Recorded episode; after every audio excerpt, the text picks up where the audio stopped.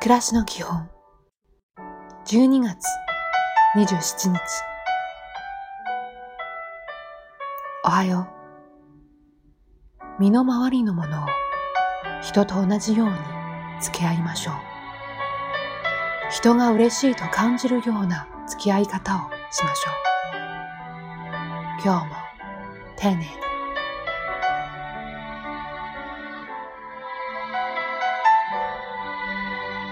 こんにちは。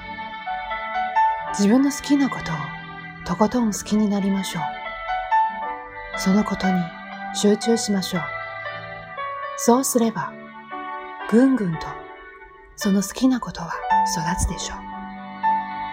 いい一日を。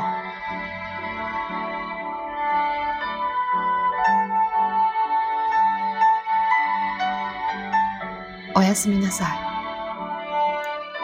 人にどう思われようと自分が楽しいと思うように歩めばいいのです。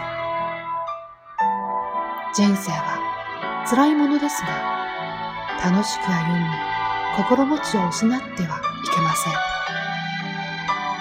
今日も。